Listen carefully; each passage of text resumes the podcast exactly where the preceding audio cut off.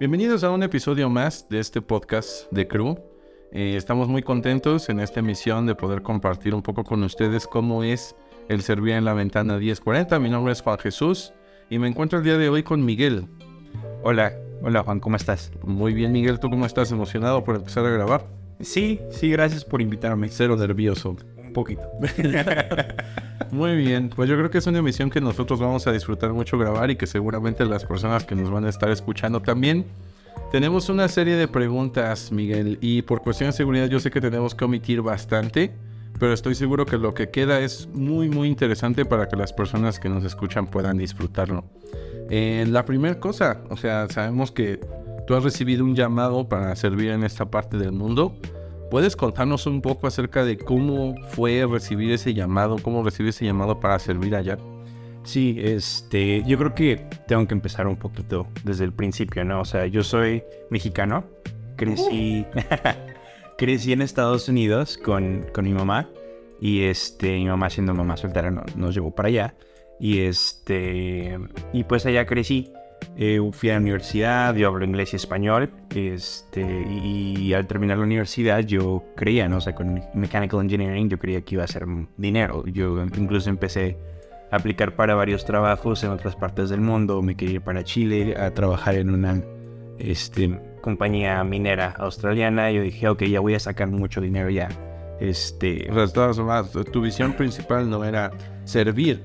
No, no, no, no. De hecho, yo, me hice cristiano en el 2011 al entrar a la universidad, pero pues no había entendido muy bien el corazón de Dios para las naciones.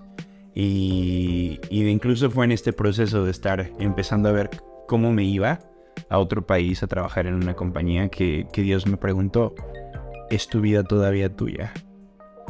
Y pues la verdad es que, es que no. Y, no, este, no se le puedo negar a, no se le puedo negar a Dios. Yo le entregué mi vida completa. Yo le dije, Dios, haz lo que quieras con mi vida. Y en, esa pregunta, eh, yo, le respondí, ¿qué quieres que yo haga? Porque no, no sé qué hacer. Yo pasé varios años en la universidad estudiando esto. Yo me siento calificado para este, este trabajo que me ofrecen en el extranjero.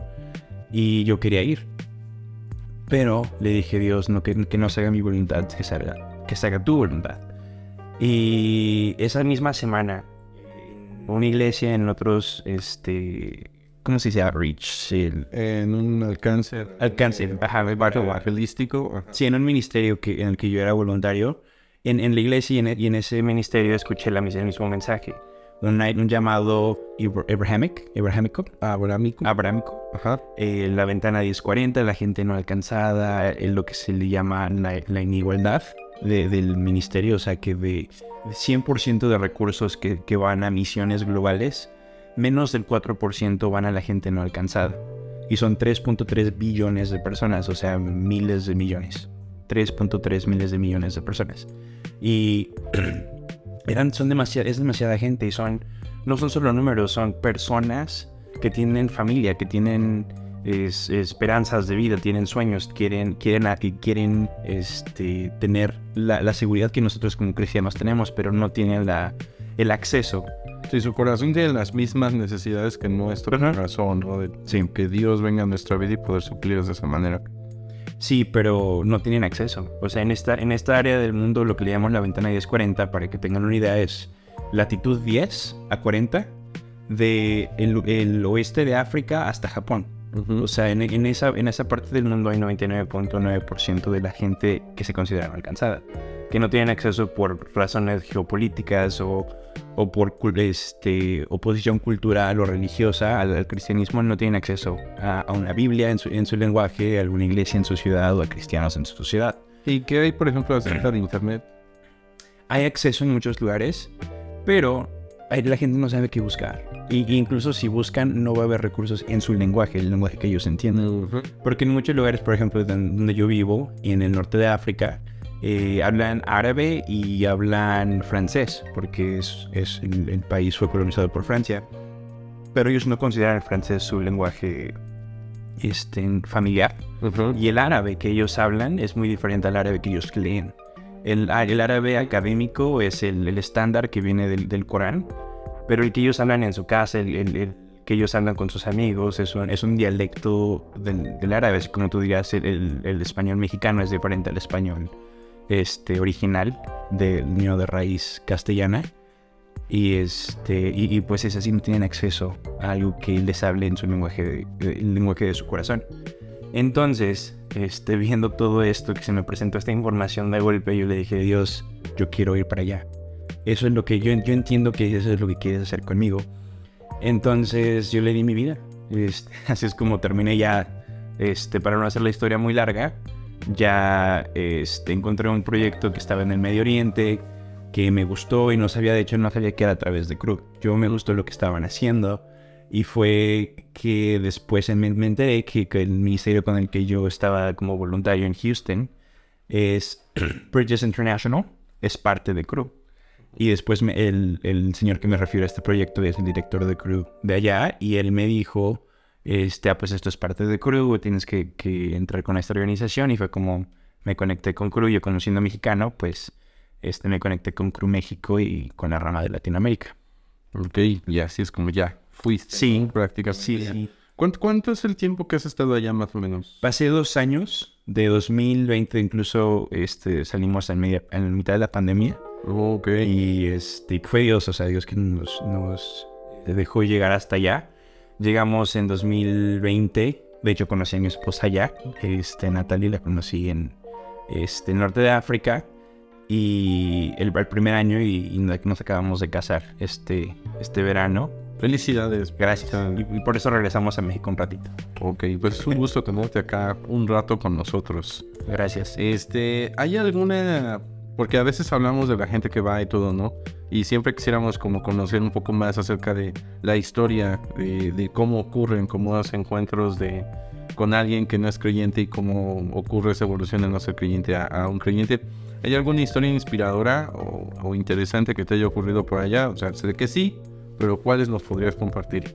Sí, este, de hecho tuve, gracias que tuve tiempo de pensar en esto que me diste las preguntas hace rato, pero este, hay, hay dos, dos historias que este, a mí me, me, impactan mucho.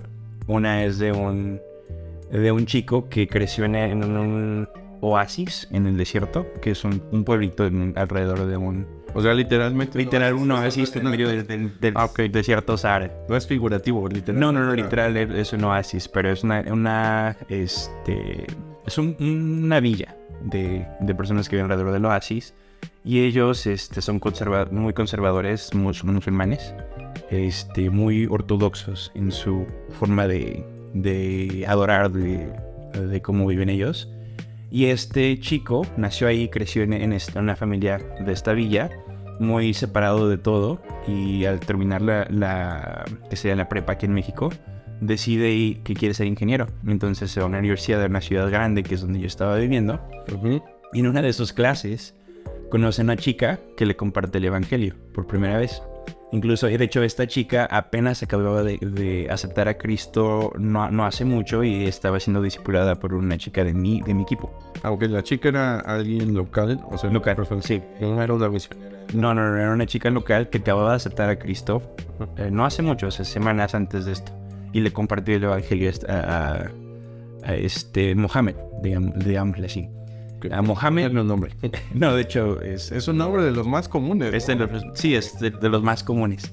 Este, y bueno, Mohammed escucha el, el mensaje de salvación, entiende su, su, necesidad personal de un Salvador y acepta a Cristo ese día. Entonces, después, fue como a las 6 de la tarde. A las 7 de la tarde, yo lo conozco en, una, en un evento que teníamos para, para mostrar una película. Y este, y llega y me dice, hola, mi amo Mohamed, ya soy cristiano. ¿Cómo te llamas? Y yo le dije, ah, hola, Mohamed, soy, soy Miguel. Mucho gusto. También soy cristiano. También soy cristiano. y este, pudimos, pues, platicar de, de, la seguridad que tenemos en Cristo, de qué significa ser, este, nacido de nuevo, nacer, nacer de nuevo de, de, de Cristo, el tener vida nueva. O sea, todos estos temas él tenía muchas dudas.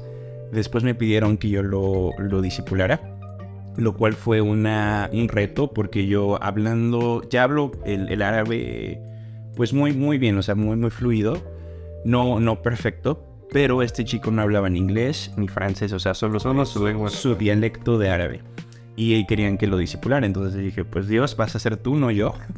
Para ti sea la gloria. Y, este, y gracias a Dios lo, pudimos, pudimos este, terminar los aspectos básicos de, de la fe, que es el, el, programa de CRU que, para discipular, para comenzar. Y, este, y yo tuve el privilegio de darle su primera Biblia. Le, le di su primera Biblia, le enseñé que es una Biblia. Le enseñé este cómo está el formato, cómo puedes buscar. Este, pero a ver, por ejemplo, ¿cómo es el poder obtener una Biblia ya? Es, no sé si eso se puede decir o no. Sí, claro, este, bueno, eh, sí se puede decir, o sea, tú, como cada, cuando entran, entra gente al, país, tú traes tu, Biblia personal, que es, se, vale, o sea, que tú siendo extranjero, nada te dicen nada por traer tu propia Biblia. Ya en el, en el equipaje traen dos o tres más. Y este. Y esas son las que. Sí, esas son las que las que empezamos a hacer. Un montoncito ya. Ya ya de. En, ese país. Y ya teniéndolas este. ahí, pues ya tenemos para regalar o para dar cuando hay alguien que esté interesado. ¿Y en esta región donde tú estás sirviendo es peligroso tener una Biblia en casa? En casa, no. De hecho, como te comentaba hace rato, este país desde hace no mucho quitaron al dictador. Se están volviendo democracia y ya hay lo que legalmente ya hay lo que se le llama la, libertad de religión. Ahora, lo que sí es ilegal es, es compartir nuestra fe. No podemos compartir o tratar de convertir a alguien. Eso, eso es este, ilegal y eso con eso. Libre de creer lo que quieras, pero tú no puedes hacer que alguien más haga algo diferente. Sí, e incluso la gente que se convierte al cristianismo pierden, pierden muchas. Este, la verdad, ellos sacrifican demasiado. O sea, su familia, hay, hay ciertas familias que son muy conservadoras que tienen funerales. O sea, dicen, ya no tengo hijo porque se hizo cristiano. Amigos te dejan. De hecho, yo conozco una chica que, que trabaja con nosotros que es local y ella estudió medicina, o sea, muchos años de su residencia, consiguió un muy buen trabajo en la capital, en un, en un hospital bueno. Tenía muy buen trabajo y se hizo cristiana. Y su familia fue a hablar con el hospital para decirle que ella abandonó el Islam eh, y, y, la corrieron por, por ser inmoral. Y este... Inmoral, o sea, se considera inmoral ser cristiano. Sí, porque abandonaste el Islam. Ellos es lo que consideran su, su código moral. Entonces ella siendo este, doctora, tuvo que dejar este, su carrera. O sea, ella no podía tener un, trabajo de doctora en ningún lado. Pero ella creyó que era, valía la pena el, compartir a Cristo. E incluso ella es parte de nuestro staff de, ese país.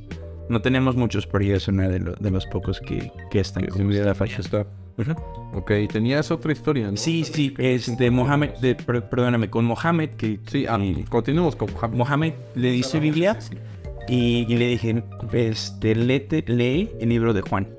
Empieza ahí, si quieres saber quién es Cristo, comienza ahí y dime qué te parece. Después de dos semanas, regresa a mi casa y estaba emocionadísimo. Me dice, Miguel, nunca había visto nada como lo que dice aquí. O sea, tú, tú sabes lo que dice aquí. está, este, está bien loco. O sea, está Está raro. Eh, de hecho, de hecho ya tengo un, versículo que es mi favorito.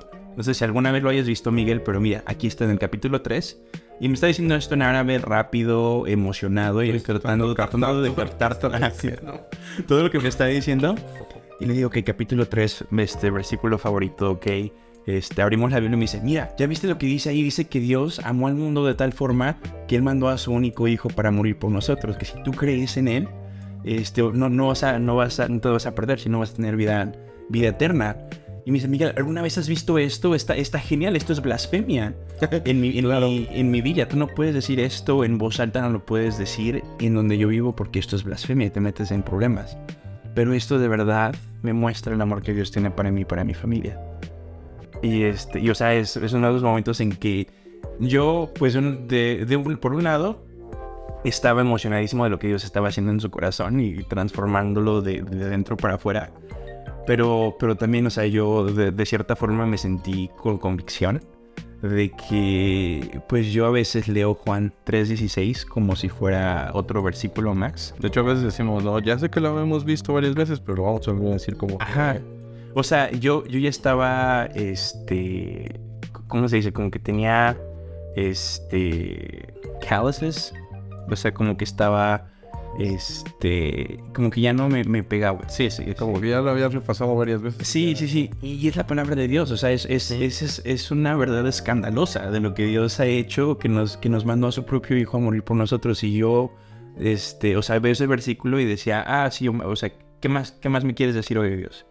No, pero eso es, eso es lo más importante, es, es, es genial.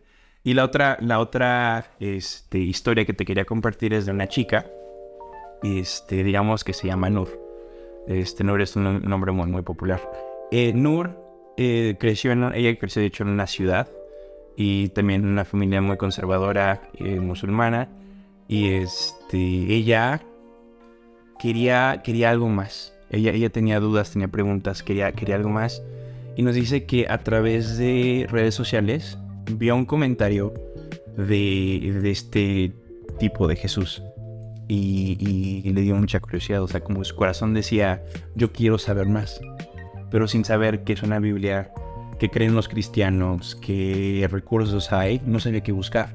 Entonces, de la única forma que ella este, pudo fue a través de redes sociales, o sea, buscar gente que fuera cristiana y ver sus, sus perfiles, ¿no? Y este ella, ella dijo, yo quiero un libro que me hable de Jesús, yo quiero saber de Jesús. Ella no sabía que existía una Biblia. Entonces dice, si no hay, yo lo voy a escribir. Entonces, en, redes sociales buscó gente que, entre comillas, fueran cristianos, parecieran cristianos. O sea, que publicaran cosas que publicaran, ajá, y, buscando versículos que pusieran o algún tipo de cita de un libro o algo. Este, ella dijo, ah, este me gusta, lo voy a, lo voy a escribir. O sea, literalmente tuvo que minar la Biblia de los perfiles de personas. Sí. Podrían parecer cristianas que publicaban cosas así. Sí, pero es que su corazón quería saber de Cristo y estaba buscando. Todo esto en árabe. Todo esto en árabe y en su dialecto este, regional de, ellos. Y, pues eh, así ella llegó a la, a ¿cómo se dice? La página de, nuestra casa digital del país. Y ella empezó a preguntar, o sea, ¿quién es Cristo? ¿Qué creen los cristianos? Todo esto. Y alguien le pudo compartir. Aceptó a Cristo a través de la, de la página. Y, incluso terminó los aspectos básicos a través de, un chat. Y este. Y, y, ya después de terminar esto, ya viendo que si ella de verdad es cristiana, que de verdad cree esto, que está emocionada, ya tomamos pasos con seguridad en, mente para que alguien la, la, fuera a conocer en un café. Porque, como te digo, en este país es ilegal este, compartir. Nosotros estamos en el país como estudiantes, y nos inscribimos para estudiar lenguaje entonces tenemos que tomar muchos, muchas precauciones cuando tenemos que conocer a la gente. Es ilegal para ustedes compartir su web, pero también tendría como alguna repercusión para ella juntarse con alguien que está compartiendo el evangelio.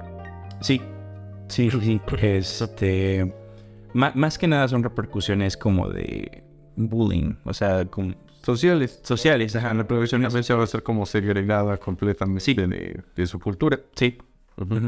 Entonces, pues ya en, esto, pues este, ella aceptó a Cristo y ahorita, de hecho, como te decía hace, hace ratito, eh, ella fue bautizada en junio, incluso con Mohamed. Yo pude, yo pude bautizar a Mohamed en julio antes de venirme a México para, para casarme. ¿Cómo hacen, por ejemplo, para los bautizos? O sea, porque... Juntamos a todos los creyentes que, que conocemos, a gente que, sea de confianza, nos vamos a una casa donde hay una alberca y ahí este, los bautizamos en frente de testigos. Oh, este, ellos comparten su testimonio y los sumergimos en el nombre del Padre, el Hijo y el Espíritu Santo.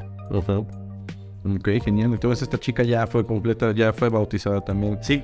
¿Qué implicaciones tiene? Por ejemplo, ahorita hablábamos de las implicaciones sociales, ¿no? Y a veces aquí en México, pues aunque no vas a ser completamente segregado, pues también se un poco de que a lo mejor la familia es católica, tú te eres cristiano y ya chocas con todas las tradiciones familiares, pero yo creo que en esos en ese tipo de países se potencia más, ¿no? El, choque que hay. Sí. Porque es más radical la creencia eh, islámica es humana que... Muy cultural. Sí, de hecho ellos creen que, que el ser de este país, o sea, de ser de esta área, es ser musulmán. O sea, no, no, hay, no está en...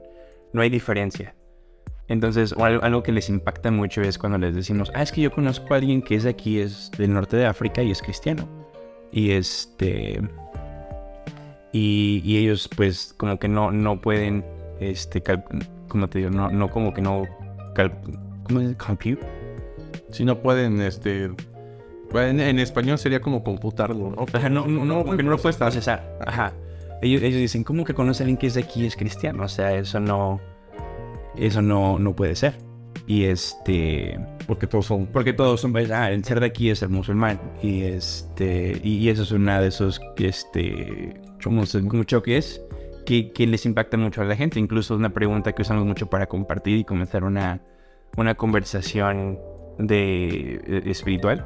Es preguntarles, ¿tú cómo te convertiste al, Islam? ¿Cómo te hiciste musulmán? Porque ellos, ellos creen que tú naces musulmán si tu familia es musulmán.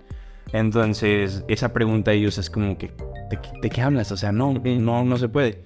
Eh, o sea, no, no, no te puedes ser musulmán, ya, ya eres musulmán cuando naces. Entonces, ya nos abre la puerta para compartir que si yo siendo cristiano y mi esposa siendo cristiana, tenemos un hijo, Ese hijo no este hijo no nace cristiano. Hasta- eh, yo le puedo enseñar todo de la Biblia, que se sepa todo este, de, de- de Dios, de Cristo, el Evangelio y todo, pero hasta que no acepte como su salvador personal, no lo acepta a Cristo, no es cristiano. Y no se puede llamar así, a sí mismo cristiano.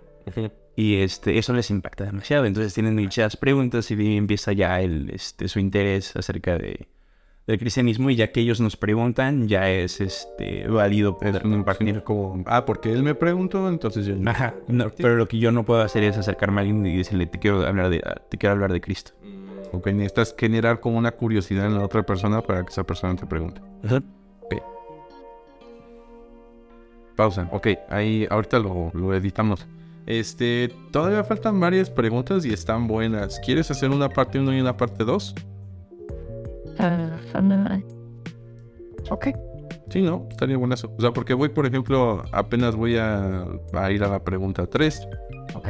Entonces terminamos la pregunta 3 y ahí dejamos la parte Y 1. México, bueno, ha sido increíble ya este tiempo, Miguel, este, pero la conversación es muy buena, así que necesitamos hacer un- una segunda parte de este podcast, así que no se lo pierdan, la verdad, y pueden buscar en, en la nuestra en, en nuestro podcast la parte 2 de, de esta conversación con Miguel y va- Hago el corte de la parte 1 y después ya ahorita hacemos otra vez el intro de la parte 2. o sea, cinco minutos más para esta última parte. Ok, vale, vale, vale. Entonces, a partir de ahora.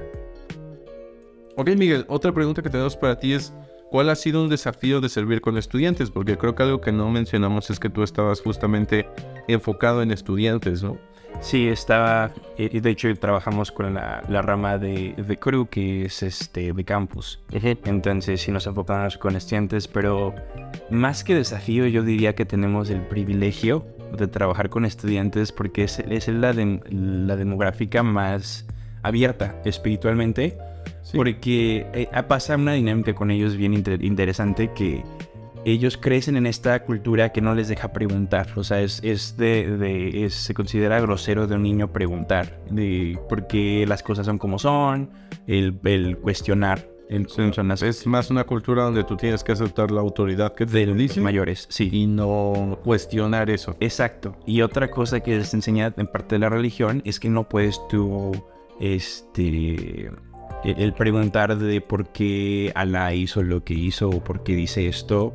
Tú, lo que dice es lo que es y punto. O sea, no puedes preguntar. Preguntar sería una, una clase con blasfemia o insulto. Sí, exacto. Entonces, pues están en este, en este ambiente, ¿no? Entonces ellos crecen, van a la universidad y se encuentran en un, en un ambiente donde no solamente se les permite hacer preguntas, se les, se les incita a que hagan preguntas. O sea, tienen que, que, que preguntar y cuestionar. La universidad es el periodo de su vida donde ellos pueden cuestionar cosas. Sí, exacto. Y, y ellos están haciendo muchas preguntas de, de el propósito de vida, de identidad, de esperanza, de, de este, el propósito de, de todo. Y, y no hay nadie que les responda con, con la verdad de la Biblia. Entonces, este, de hecho hay una chica que dice ahí, que, que, que es de ahí, perdón, y, y nos dice mucho que hay mucha gente en los campus, en los que son estudiantes universitarios, que hacen preguntas espirituales este, muy, muy fuertes, muy este, y, y- y sinceras. Y no hay nadie que les responda. Entonces nuestro llamado, mi esposa y yo, es, es el, el regresar allá y, y- y estar en este, en este vacío, en este, en este donde, donde se desconecta la gente de, de la gente que este, de la gente que conoce de Dios, de los pocos cristianos que existen, para conectar a alguien. O sea, nuestra, nuestra visión es conectar a los estudiantes que, que están, que están haciendo estas preguntas con alguien que de verdad sigue a Cristo. Y, y últimamente con el Evangelio, con la verdad del Evangelio. Ok, entonces ustedes, por ejemplo, están como estudiantes también dentro del campus para poder entrar al campus y conocer a nuevas personas, ¿no? Sí y no. No- nuestro campus es solamente de lenguaje, es muy pequeño. Ah, ok. Entonces no hay muchos estudiantes, incluso los estudiantes no son de ahí porque ellos ya no tienen que estudiar lenguaje. Claro. Entonces, este es más extranjeros donde estudiamos, pero con eso tenemos permiso de estar en el país. Ujú. Ya siendo yo moreno, desde que soy de México, Muy bien. gracias Dios, este, hablo árabe y ahorita con COVID, más que nada con la máscara, yo con una mochila podía entrar hablando árabe a un, este, a una universidad. Nadie, nadie me decía nada. Ajá, exacto. Entonces yo tenía mucho acceso a, a entrar a las universidades, gente como por ejemplo mi esposa que es americana, es blanquita y pelirroja, ella este, resalta más, pero ella tiene una ventaja que la gente luego luego entiende que ella es de otro lado. Y entonces la gente curiosa que jamás ha visto a nadie extranjero quiere preguntarle, oye, ¿dónde eres? ¿Cómo es tu cultura? ¿Qué hacen? ¿Qué creen? Y dentro de esas preguntas, pues, ah, bueno, en mi casa son. Entonces a mi esposa se le hace más fácil compartir. Bueno, solitos vienen. Porque vienen a ella, ajá. Y, y a mí se me hace más fácil alcanzar. Ok. Entonces, pues, este, así es la dinámica y la verdad es que Dios nos usa, sabe por qué nos mandó donde nos mandó y nos usa donde estamos y es, este, es bien padre. La verdad la gente es muy, muy amigable, muy, este, hospitalaria. O sea, eh, no nos quieren mucho como extranjeros, nos cuidan mucho. Muy bien, Miguel. Pues está muy interesante la plática. Vamos a dejar hasta aquí la parte 1 de, esta entrevista con Miguel. Y la conversación va a continuar. Si te interesa escuchar las otras partes de esta eh, sesión de preguntas con Miguel, puedes buscarlas a través de este canal de podcast. Eh, y nos vemos en la parte 2. Gracias.